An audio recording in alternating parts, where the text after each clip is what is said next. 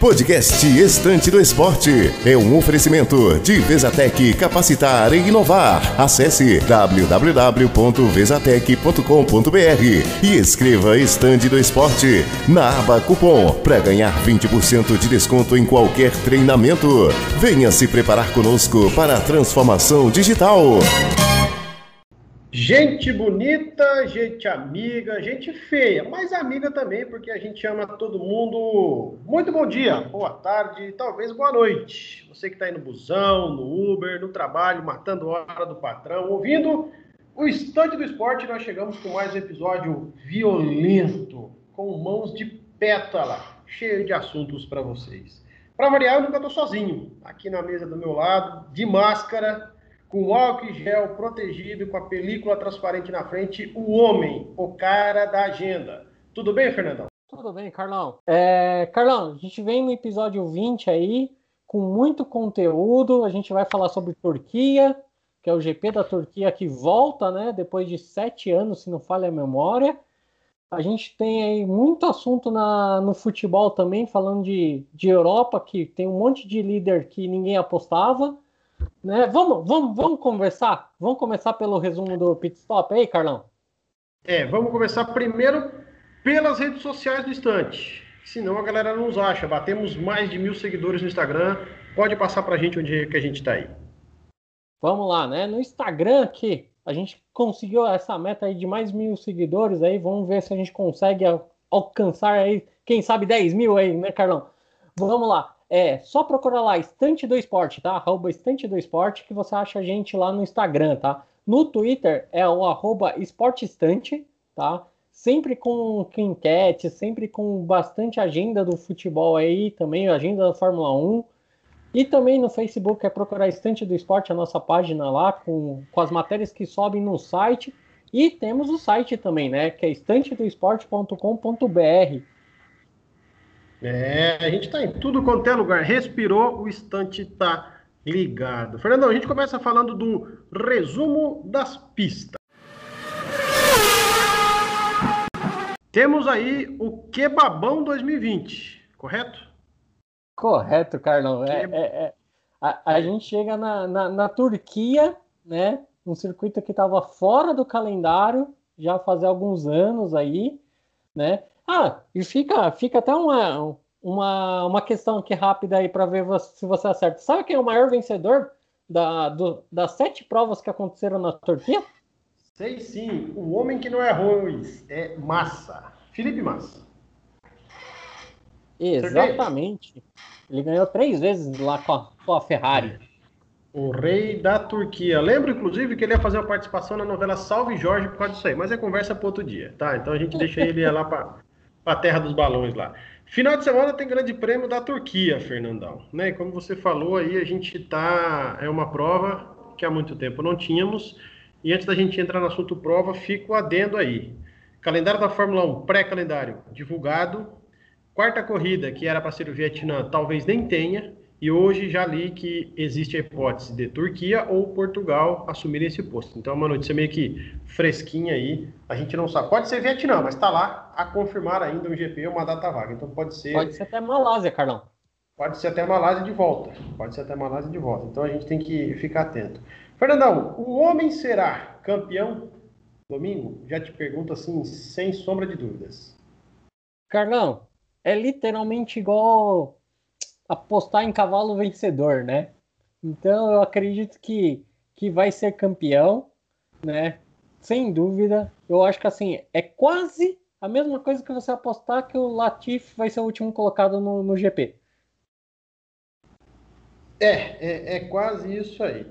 Não tem, praticamente não tem hipóteses, né? Não tem.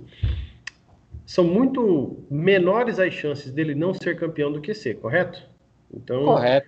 o Ham, eu acredito que o Hamilton vai ser campeão. Acho que ele vai vencer também. O Hamilton tem vitória na Turquia, né? Ou não? Tem, tem, tem uma vitória tem. na Turquia, sim.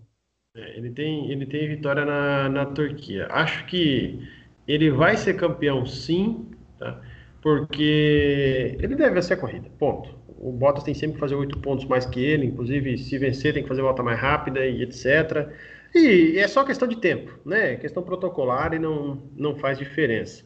Eu acho que ele deve fazer tudo, pole, eu acho que ele deve fazer vitória, né? E o destaque do Grande Prêmio da Turquia, Fernandão, que se você quiser ver Hamilton ser campeão, não vá para balada no sábado à noite. É, Carlão, isso é verdade, né? Porque vai ser 7 e 10 da manhã, né? É, tá de sacanagem, Fernandão. Eu tô acordando cedo a semana inteira e no domingão tem que acordar seis e meia para preparar aquele café. Mas vamos lá. Apaixonado é apaixonado, né? É, os treinos livres tem 1 a 5 horas da manhã, tá? Você quer pior? Sexta-feira eu tô acordado lá, 5 horas da manhã lá, conversando com o pessoal nas mídias. É, seja feliz, seja feliz, porque nessa aí o Carlão agradece. O Fernandão, mas assim, a gente está focando muito em Hamilton, né? Em vitória do Hamilton, ser campeão, etc. Nós temos uma Mercedes dominante, né? Já campeã de construtores, né? Recordista em, em títulos consecutivos, desde a era híbrida só da Mercedes. Temos uma RBR segundo, já praticamente definido também, essa segunda colocação da RBR, até porque Restam quatro provas, né? Restam Turquia, me corrija se eu estiver errado, duas no Bahrein e uma em Abu Dhabi. Acho que é isso, né? É isso, é isso. É. Mas nós temos, Fernando, uma briga de foice no escuro pelo terceiro posto de construtores. Renault com 135, McLaren com 134, Racing Point com 134. Esses são ali os que estão no páreo. A Ferrari com 103 não tá, porque eu acho que ela tem um carro só. Isso a gente falou num, num outro episódio. O que, que você enxerga? Quem que você acha que pode nessa prova dar uma, uma desgarrada desses três aí para brigar pelo terceiro lugar da, dos construtores? Eu acho que incrivelmente era uma, era uma equipe que eu não apostava no começo, mas acho que a Renault vai disparar, mesmo literalmente também correndo com um carro só, né? Porque o Con também não tá fazendo grandes provas aí também, né? Então eu acredito talvez a Renault vá conseguir a terceira posição aí, que vai ser muito bom para a equipe, né? E para a montadora, que até depois que voltou, pensou em sair de novo, depois agora mantém, tá mantendo um bom rendimento, né? Eu acho que assim, McLaren, eu acho que vai ficar para o ano que vem com o motor Mercedes. A Race Point deu uma caída também no rendimento dela, então não acredito que vai conseguir bater a Renault né? Nessas provas. Eu até aposto com o pódio da Renault de novo nesse grande prêmio da Turquia. Hein? É, apostar num, num, pódio tem que ser algo bem, bem improvável, né? Como a gente vê aí, uma furada de pneu, etc. Porque a gente sabe que tem três pilotos dominantes, que são Bottas, Hamilton, obviamente, e o Verstappen. E sobre esse, essa questão da Renault, eu concordo com você, é um carro que não se apostava muito no começo do ano, né, no começo da temporada. Eu lembro que na primeira prova do ano nós tivemos um Lando Norris conseguindo um pódio com uma volta mais rápida de pneu duro na Áustria, então olhos, os olhos cresceram para a McLaren. Mas se a gente olhar, é isso que você falou também. A, a, não que ela tenha um piloto só. Eu não, eu, talvez eu não, não penso nisso mas é que a diferença do Ricardo para o Ocon é muito grande. Dos 135 pontos da Renault, 95 são do Ricardo. Se a gente pegar os seis pilotos, né, os dois de cada equipe, e fazer uma classificação top 6, o Ricardo é o líder, o Ocon é o último. Então tem, tem realmente essa diferença. Agora, é, a Renault tem que aproveitar a grande e ótima fase esse ano, porque ano que vem todo o clima construído vai ser quebrado. Mas é um assunto aí para para depois. Não é que eu estou pegando no pé do Alonso, longe disso, Fernandão, não faça isso, não pense dessa forma. Mas é, ele já começou a reclamar, né? Diz que não vai estar tá pronto porque não vai andar. O, o, o, Fernando Alonso, ele é o Renato Gaúcho da Fórmula 1. Já foi, já deu, mas não joga lá o melhor futebol faz muito tempo, tá? Então é, é eu penso dessa forma. Mas eu tô com você, eu acho que a Renault vai, vai aí conquistar o terceiro lugar na, e vai ser um baita no terceiro lugar para a equipe do Cyril Abiteboul. Tem dois pódios já, talvez deve vir mais alguns. A equipe francesa deve sim destoar de agora em diante da. Até porque as provas que vêm são pistas rápidas e o motor Renault canta alto. o motor Renault canta alto. Ano que vem a gente vai ter McLaren de Mercedes. Aí, aí é outra história. Aí o filho chora, mas não vê, concorda? É, mas aí vamos, vamos ter Fernando Alonso na Renault. Hein? Ah, Fernandão, vamos lá, vamos, vamos passar notícias para a galera aqui. No resumo das pistas, a gente está um pouquinho acelerado. Stock Car, NASCAR e DTM. Você falou para mim que você tinha notícias disso aí. O que, que você tem para mim? Exatamente, Carlão, exatamente. É, no final de semana a gente não teve Fórmula 1, mas teve Stock Car, né? E outras categorias, né? a Stock Car teve o seu GP do, em Curitiba, que chamou Amadeus Rodrigues em homenagem ao chefe da equipe Hot Car, que faleceu recentemente num acidente né, de carro, né, uhum. né? Que, que marcou né, na, a, essa etapa aí muitas homenagens. Uma delas ficou, foi excelente, do Thiago Camilo, que venceu a primeira corrida no sábado, né? Que para a etapa 8, valendo para a etapa 8 do campeonato, né? E ele nem subiu no pódio, né? Ele venceu a corrida e pediu para as filhas do Amadeu subir e levar o troféu, né? Então eu achei super legal essa homenagem que o Thiago Camilo fez Sim. aí para a família e a, a própria organização, né, deu o nome para essas etapas que foi a oitava e a nona, né? Já no domingo a gente teve a nona etapa, que era uma corrida dupla, né? Onde a gente teve também vitória do Thiago Camilo, né? E na segunda prova a gente teve vitória do Gabriel Casagrande, né? O campeonato deu uma reviravolta com, com essas duas vitórias do Thiago Camilo, né? Ele subiu para a primeira colocação. Ricardo Zonta é o segundo colocado e o Rubens Barrichello, terceira colocação, né? Rubinho sempre aí lutando pelo título da Stock Car, né? Agora o Rubinho vamos... sempre foi um bom piloto, cara. Sempre foi um bom sempre, piloto. Sempre. Eu também achei. Ele só deu azar de tá aí correndo, correndo contra um grande outro piloto, que foi o Michael Schumacher. Igual hoje que a gente vê muitos bons pilotos correndo, mas aí tem um Hamilton e uma Mercedes muito boa, né? É, bem, bem, bem, bem isso mesmo. E, Fernando, eu só queria destacar aqui uma nota hum. triste, né, do fim de semana de notícias aí do automobilismo. Nesse caso, é, morreu o piloto Matheus Barbosa, né, de Superbike Interlagos. Eu vi o acidente e achei chocante, arrepende. Vi uma vez e, sabe, não, não quis ver. É, incrível, infelizmente o motociclismo nacional precisa rever algumas coisas, algumas pistas que não dão para correr de moto, porque é diferente você correr de moto e correr de carro, né? fica bem, bem mais Exatamente, complicado. Carlão. E, e não é a primeira morte na Superbike, né? Então acho que tá na hora dos organizadores repensar um pouco na categoria, né? Agora vamos, vamos falar de notícias boas, né? porque a NASCAR terminou com o Casey Elliott vencendo o campeonato, né? Ele fez o mesmo feito que o pai dele, o Bill Elliott, fez em 88, né? Naquele tempo que você já estava se formando, já estava na faculdade, né? E... Já tinha mestrado. é, já tinha mestrado. Ele venceu a, a última etapa de Phoenix, né? E detalhe, né, Carlão? Ele saiu da última colocação para vencer a prova e ganhar o campeonato, né? Então, parabéns aí para o campeão da NASCAR. E temos também um outro campeão na DTM, né? O Hatt, né? René Hatt. Quem assiste aí a Fórmula E conhece ele como companheiro do Luca de Grazi, né? Na Audi. E ele venceu pela terceira vez o campeonato da DTM, né? Esse piloto aí alemão. Muito bom. Agora foram essa parte de notícias aí, tristes e alegres para alguns, né? É. Automobilismo é um esporte de risco, né? De altíssimo risco. Então, infelizmente, é necessário falar disso, né? É, voltar a bater nessa tecla aí com segurança, etc. Mas que seja de infeliz motivo para que muita coisa precisa ser corrigida no automobilismo, no motociclismo brasileiro. Fernandão, resumimos mais rápido do que as voltas do Hamilton quando faz pole, né? O nosso resumo das pistas. É agora a gente programado para a redonda, para o esporte bretão e vamos falar do resumo da bola. É, Carlão, vamos começar o resumo da bola lá no velho continente, na Europa. Carlão, e aí?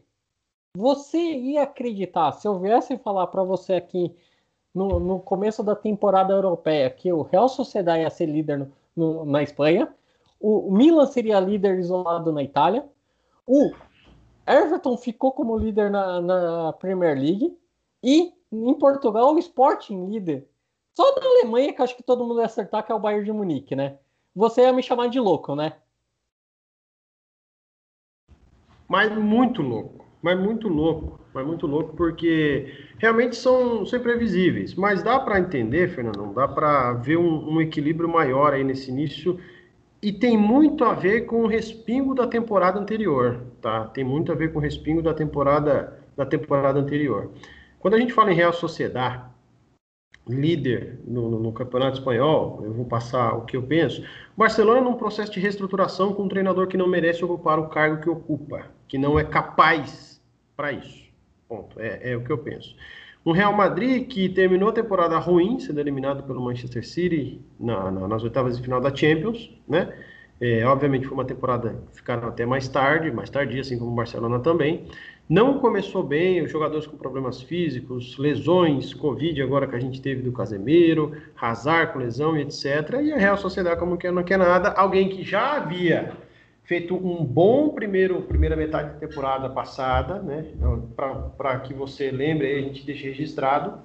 Real Sociedade ainda tem uma Copa do Rei pendente para fazer com o Atlético Bilbao na temporada passada. Então o time já fez uma boa temporada passada. Então na Espanha a gente consegue entender. Na Itália, Fernando, não sei se você pensa igual, a Juventus, o mesmo processo do Barcelona.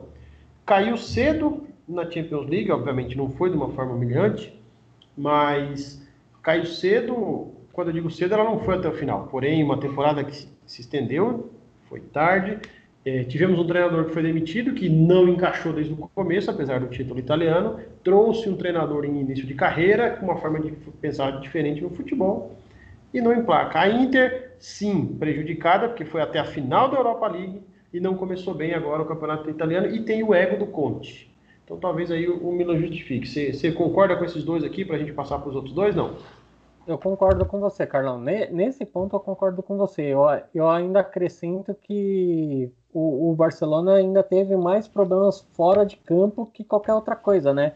Teve a, a, a saída do Messi, a, fica Messi, sai Messi, eleição, no, renúncia à eleição no Barcelona. Então, é, acho que assim, acho que da, da Espanha, o maior problema está no, no Barcelona. O Real Madrid eu, eu acho que assim, que o Zidane é um bom técnico. O problema é que o Real Madrid está passando com, com, com, um grande problema de reformulação de elenco. Então, isso afeta qualquer time. E, e, você vê que não foi um time que gastou tanto, né? Trouxe o Hazard, mas também teve o azar de o cara se machucar logo, né? E agora na, na Itália, cara, eu acho que assim, concordo plenamente com você na questão do Conte, na questão do Pirlo. E, e o Milan, cara, ele, ele formou um timinho que já vem há alguns anos e, e faltava uma peça. E essa peça encaixou super bem, que foi o Ibrahimovic, que vai fazendo um, uma mega temporada aí, né? Acho que não vou falar que vai ser igual o Lewandowski, porque o Milan não tem a mesma capacidade do Bayern, mas vai ser um jogador que a gente vai ouvir falar muito aí na questão do melhor desse ano. É, tem, tem jogado bastante. Agora, a pergunta que não quer calar é a seguinte: sendo muito direto, você acredita que esses dois times se manterão no G4 dos países no final da temporada? Eu acredito que sim, tá, Carlão? Eu acredito que o Real Sociedade tem equipe para isso, né? Como você mesmo falou, é uma equipe que mostrou muito bem o rendimento no final da temporada passada. O Milan também, por causa da assim, se você vê a Inter e a Juventus jogando, você não vê nenhum desses dois times superiores. Então, é, o Atalanta tá totalmente complicado a situação do Atalanta. Tem jogo que joga muito bem, tem jogo que parece o, o Cruzeiro jogando. Então é triste, Irregular. cara, é triste. Então é. eu acredito que o Milan, eu acho que assim, o Milan de todos eles, eu acho que tem a maior capacidade, né?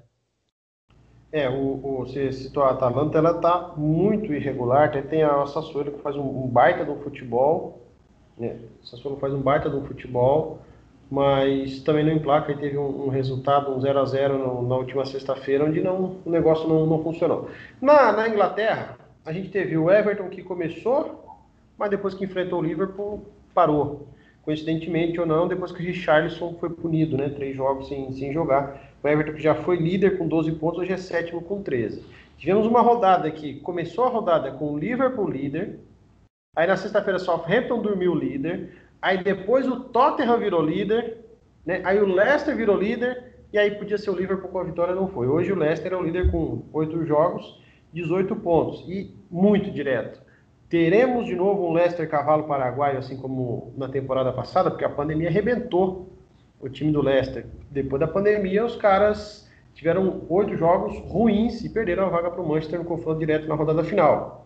Você acredita que a nível de Premier League.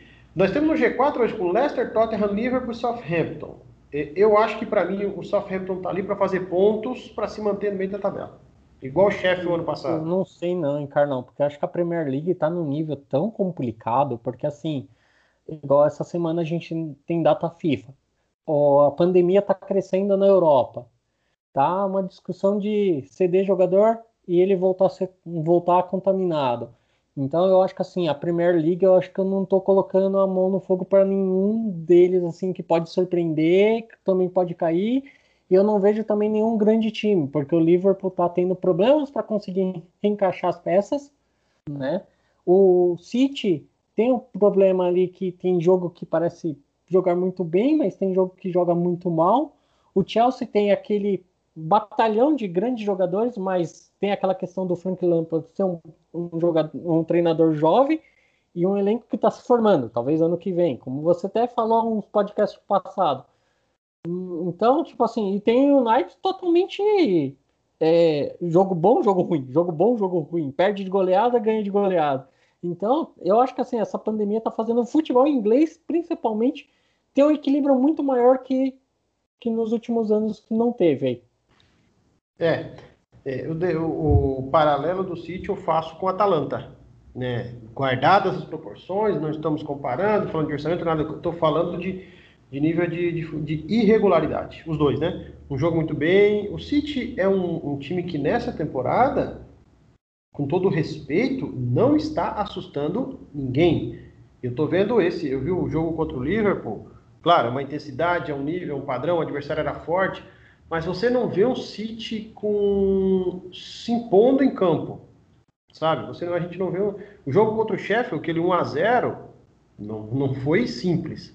Então parece que das últimas temporadas de Guardiola essa é que a gente viu um City mais vulnerável, não só por estar em décimo na tabela, até com jogo a menos, obviamente, mas por não mostrar que, peraí, eu vou arrastar todo mundo e vou chegar na frente. Você entendeu? É, então, sim. Então é, é muito estranho, é muito estranho. Lá em Portugal, mas, mas, Carlão, mas, mas Carlão, você... ah. só para completar um negócio do Guardiola, ele falou uma coisa recente que o Abel Braga falou hoje, né? Que hoje não, você não é mais treinador, né? Você é mais um gerente de, de dentro do clube, porque você não tem tempo para treinar, porque os jogos estão apertados porque toda hora você tem que mudar a formação por causa de um jogador contaminado, ou por causa de algum outro problema físico, porque os jogos estão sendo na sequência. Então eu acho que assim, o, o Guardiola falou uma, uma grande verdade. Hoje eles não são treinadores, são gerentes de situações de risco, né? Porque Total. gerenciando cada vez uma situação diferente, né? Então eu acho que assim, eu acho que isso também afeta um pouco tudo, né? Que a gente está vendo dentro de campo, né? Do, do, dos grandes times, né? Tudo é resultado. Tudo é, é resultado do que está acontecendo fora, família, preocupação, é complicado. Ô, Fernandão, para hum. fechar nosso giro aqui do, do, dos líderes, na terrinha nós temos o Sporting, opa, e não é um líder qualquer, tá? Invicto, sete jogos, seis vitórias, quatro pontos à frente do Braga, do Benfica, do tão badalado 5 Jorge Jesus, e já seis pontos à frente do Porto mais mérito do que o Sporting é demérito de Porto Benfica ou estou falando doideira? Eu acho que é mais demérito, tá? O Sport tem uma boa equipe, eu vi um jogo deles nessa temporada, mas eu tenho acompanhado bastante jogos do Porto e do Benfica, tá? O Benfica não consegue se encaixar com o Jorge Jesus e o Porto tá sofrendo o mesmo mal do Atalanta, do City. Tem jogo que joga muito bem, tem jogo que joga muito mal. Então eu acredito que aí a gente pode ser uma chance do Sporting ser campeão português esse ano, tá? É, tem times assim regulares igual o Braga que está subindo na tabela aí, tá até na frente do Porto, né? O Porto é o quarto colocado, né? Então eu acredito aí que mesmo com os investimentos altíssimos que o Benfica fez para trazer Jorge Jesus, outros jogadores também, eu acho que o Sporting pode ser aquele time que vai surpreender porque manteve bem o elenco, fez contratações certas e, e, pode ser campeão aí por causa desse, dessa queda de rendimento dessas duas equipes aí. É, é um time que vem, vem crescendo e sofre nos últimos anos aí até com desorganização, com bagunça. Tivemos episódios de violência no, com o próprio Jorge Jesus, né, que a gente, a gente viu. Mas eu ainda acho que é cedo. Tá? Eu acho que o, o esporte deve tropeçar, obviamente não vai se manter invicto. Benfica vai acordar, o Porto que é atual campeão também. Né? Então é, é, necessário, é necessário ver. Mas é legal. Ver esses times na ponta da tabela, brigando lá em cima, eu acho muito interessante. Assim como tem me chamado a atenção um Atlético de Madrid na Espanha, um pouco fugindo das suas características, o time está marcando bastante gols e Soares, para isso, está contribuindo bastante. João Félix numa fase fenomenal. Por isso que eu acredito que a Real Sociedade talvez não, não emplaque até lá em cima. É, na Itália, me chama a atenção, obviamente, a Atalanta e o Sassuolo, né?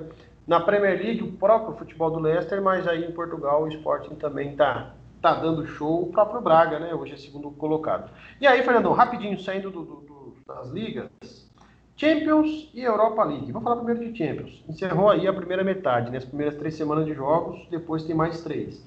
Rapidinho, o seu destaque, ou melhor, a sua surpresa, ou o seu destaque, que não seja surpresa, e a sua decepção. Bem, meu, meu destaque vai para o grupo B, tá? Porque o grupo B, que era um grupo fácil para Inter, para o Real Madrid, eles se complicaram. Então, a Inter em quarto, o Real Madrid em terceiro, quase caindo fora, dependendo do próximo confronto entre essas duas equipes, né? E o Mönchengladbach vindo muito bem ali, sendo uma grande equipe. Agora, o grande destaque, ali, a grande decepção, desculpa, a grande decepção para mim é o Olympique de Marseille, tá? É o pior equipe não marcou um gol sequer nos três jogos e tomou sete gols, tá? É, eles são pior, tá pior que aquele time húngaro, que agora fugiu o nome agora. Ferencváros. Exatamente, que todo mundo pensou que ele seria o saco de pancada, ia, ia tomar milhares de gols. Ele tomou bastante gol, mas ele marcou, né? Diferente do Olympique. É, eu, eu, eu penso como você, destacando aqui coletivamente o grupo B, é um grupo que se, se eu tivesse que fazer lá um bolão, nas primeiras três rodadas eu tinha apostado assim, ó, depois de três rodadas, Real Madrid e Inter com sete pontos, né? Porque eles iam ganhar os outros dois e empatar entre si. Gladbach e o Shakhtar ali, sei lá, talvez com um de cada, um com três outro zero. Então a gente cai do cavalo. Mostra que a temporada está muito nivelada. Depois, exceção do um bar triturador no grupo A e até do próprio Liverpool, né? Que também está triturando seus adversários no grupo D, né? O, o resto está muito, muito nivelado. Agora, para mim, me decepciona o Paris Saint-Germain, tá? Me decepciona o Paris Saint-Germain.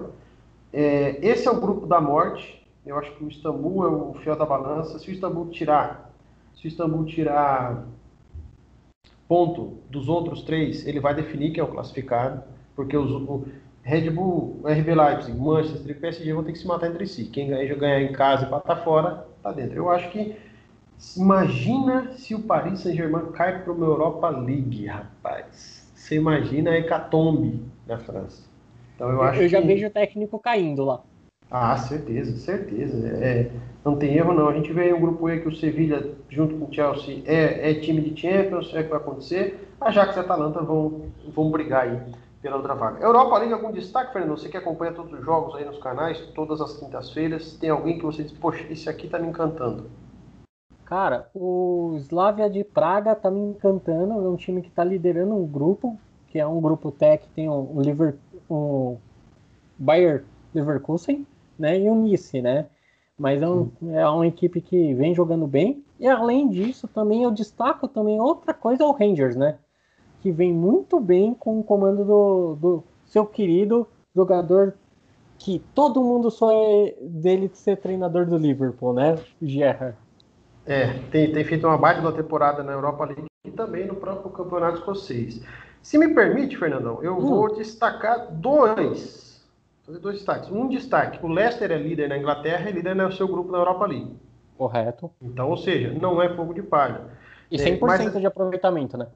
É, mas, Fernandão, o destaque é o seguinte: o Granada está explodindo todo mundo, com seu soldado na frente, sua batalha de infantaria, aí, tá, tá, tá, tá, tá, tá, tá, tá, tá, bum, bum, bum, sem erro sem eira nem beira. Dois, duas vitórias e o um empate. O Granada pela primeira vez na Europa. É líder, pode cair fora. Né? Mas uma vitória a mais, ele já está classificado. Então eu destaco esses dois. Alguma decepção? Eu acho que assim, é, Real Sociedade, que está num, num, grupo complicado, mas vem bem no Campeonato Espanhol lá, tá na briga, mas tipo, tá complicada a situação porque o, o Napoli e o AIZ que eu não colocaria em primeiro lugar, mas está em primeiro lugar nesse grupo F, né?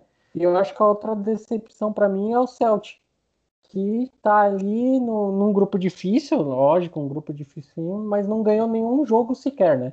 Então é. eu acho que eu, enquanto isso, um escocês está indo muito bem, o outro está de mal a pior, né? A minha, é, a minha decepção está no grupo K. Se eu tivesse que fazer um bolão, para mim hoje os líderes seriam o Final e CSK, que são os lanternas. O mesmo caso que a gente falou do grupo do, do da Champions lá com, com Real Madrid e Gladbach. O CSK não venceu ninguém, o Final até venceu um jogo, mas os dois ocupam as duas últimas posições. Falando de futebol, quem está jogando bem, quem está jogando mal, papo reto para encerrar aqui a brincadeira. Para você, o melhor futebol do Brasil hoje é de quem? Cara, que pergunta difícil, hein? Pergunta difícil, porque tá difícil achar um, uma equipe boa ali, cara. Mas eu acho que assim, o Atlético Mineiro do São Paulo é uma, uma equipe que me agrada jogando, tá? E gostava muito do Internacional do Clube até algumas rodadas atrás. Falar nisso, ele, ele acabou de pedir demissão, né? O Abel Braga vai assumir o Inter, né? É, eu acho que assim, o Atlético Mineiro é, é, o, é, o, time que eu falaria assim, que se eu fosse apostar agora, se eu fosse contratar, comprar, eu compraria o Atlético Mineiro. E você? Olha, eu vou, eu vou revelar um, um, algo aqui. É, nesse domingo foi o primeiro jogo do futebol brasileiro que eu vi completo, Flamengo e Atlético. Eu acompanho muito pouco a nível de ver jogo, parar, estudar, como eu faço com o futebol europeu. Né? Muito, muito pouco. Um time que me chama a atenção, não vou dizer para você que joga o melhor futebol do Brasil, mas que me chama a atenção, é o São Paulo. É um time divertido porque tivemos aí a eliminação pelo pro Lanús, né? Mas é um time que, que joga para cima, que vai, que busca resultado, que é tic-tac, mas perde de empata 3, empata de 2 a 2 faz 3 a 3 goleia uma hora, toma uma sapatada na outra. Quem gosta de entretenimento, o time do São Paulo é algo que, opa, dá para gastar uns 90 minutos na frente da TV.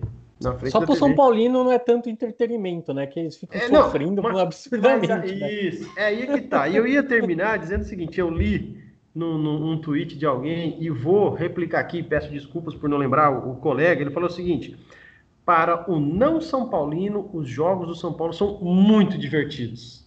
E é verdade. E é verdade. Então, na quarta-feira aí, eu devo acompanhar o São Paulo na estreia contra o Rogério Ceni. Vamos ver se, se vai de novo ter, ser um jogo de 5 a 4 3 a 3 quem sabe? Eu acho que é um futebol bacana, legal, divertido pra gente. É, lembrando, lembrando, né, que o último confronto entre esses dois, dois treinadores, né, foi um jogo de vários gols, né, que a gente teve aquela Fortaleza e São Paulo pela Copa do Brasil ali, que foi muito emocionante, né.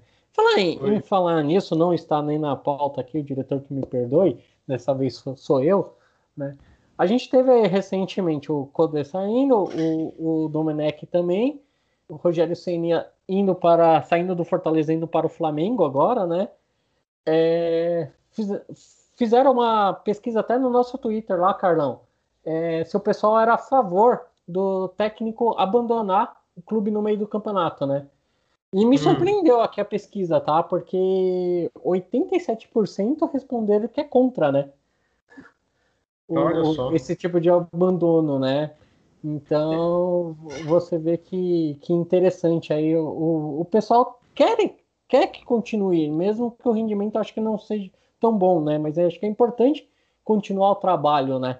É, mas é aquele ciclo. O treinador pensou o seguinte: ó, eu vou mudar porque na primeira oportunidade eles me mandam embora. E o dirigente pensa o seguinte: ó, eu vou mandar embora porque na primeira oportunidade ele me deixa na mão. E assim a ciranda gira. Né? É, eu... E, e, e, eu acho que assim, o, eu vi agora, hoje mesmo estava vendo uma entrevista do Maurício Ramalho, né? E ele apontou uma coisa muito importante do Rogério Ceni.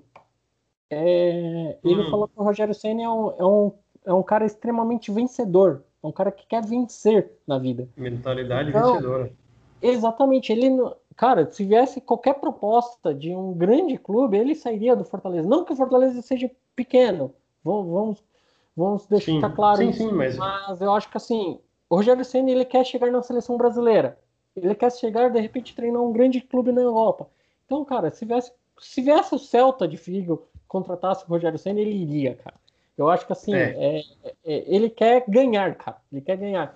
E, e para ganhar, você tem que estar num, numa grande mídia e num grande clube. É, que vai dar projeção. Fernandão, vamos embora, meu querido? Batemos vamos muito papo hoje. Mas antes, conta as redes sociais do Estante aí, te despede da rapaziada. Vamos lá. Gente, para acompanhar a gente na, no Twitter, principalmente no Twitter que tem essas enquetes que eu acabei de falar, é só colocar lá Esporte Estante, tá? Arroba Esporte Estante. No Instagram é só procurar a gente no Estante do Esporte. No Facebook também, Estante do Esporte. E também você pode acessar todo esse conteúdo, acessar o nosso podcast, todas as matérias legais lá no nosso site também, que é só colocar estantedoesporte.com.br, tá? Você acha a gente lá no, na internet também com várias matérias legais. Gente, Bom, eu vou deixando vocês aí para vocês terem uma ótima semana, um ótimo final de semana e até o próximo episódio para a gente falar o que, que aconteceu na Turquia e falar do Hamilton campeão. Valeu, Fernandão. Faça igual o Carlão, faça igual o Galvão, siga o instante do esporte. Não rimei, não era uma rima, só porque Galvão e Carlão combina. Galera, um abraço, até o próximo episódio. Fui!